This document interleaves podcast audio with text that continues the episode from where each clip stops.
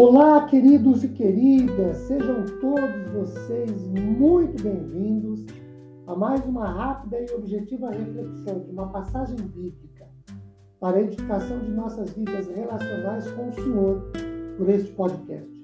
Meu nome é Ricardo Bresciani, eu sou pastor da Igreja Presbiteriana Filadélfia de Araraquara, situada na Avenida Doutor Leite de Moraes, 521, na Vila Xavier.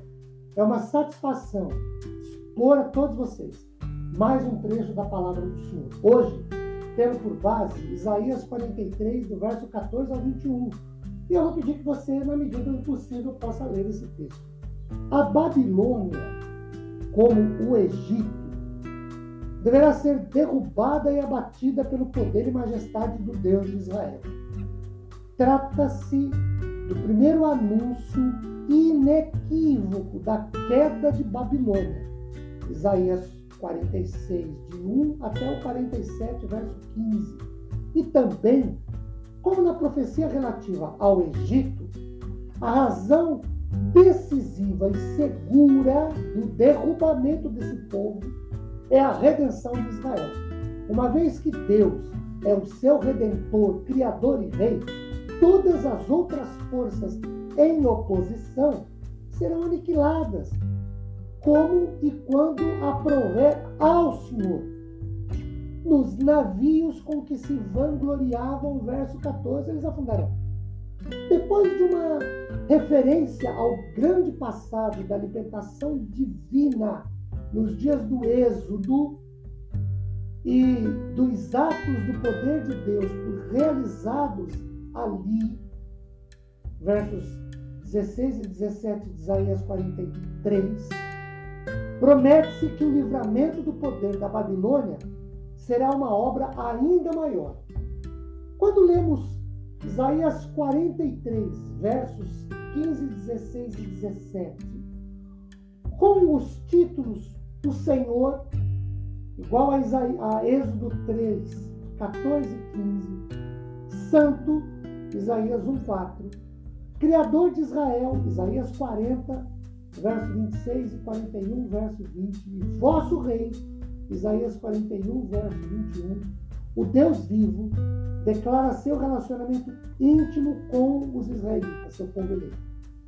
Ele não só é o Deus deles, mas é também aquele que criou a nação e que a governa. Por isso ele é Senhor, Santo, Criador e Rei. No verso 18, de Isaías 43, quando lemos: Não vos lembreis das coisas passadas, nem considereis as antigas, o Senhor ordena com essas palavras que o seu povo não se lembre do passado. O reino de Israel, inaugurado no primeiro êxodo, e a conquista da terra prometida parecerão insignificantes comparados com o novo reino que seria estabelecido por Deus.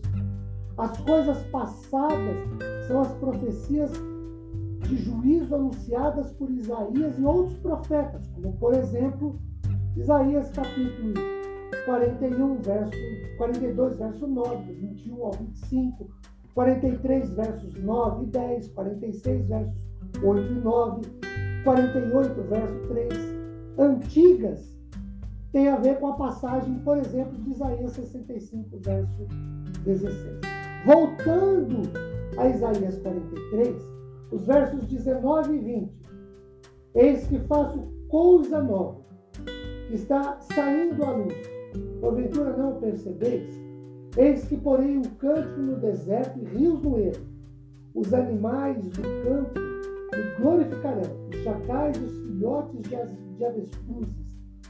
Porque porei águas no deserto e rios no erro para dar de beber ao meu povo, ao meu povo escolhido. Queridos, uma coisa nova trata da ordem de Ciro aos exilados para que retornem a Israel, a Jerusalém. Fala também da queda da Babilônia e da recuperação de Israel, da restauração de todas as coisas. O Senhor dará aos exilados uma rota desimpedida para voltarem para a terra prometida. Água no deserto, até mesmo em regiões áridas, o Senhor providenciaria refúgio para o seu povo. O Senhor é aquele que traz de volta o seu povo, que restaura, que redime, que prepara caminho, que dá conquistas e vitórias. Que Ele nos abençoe. Amém.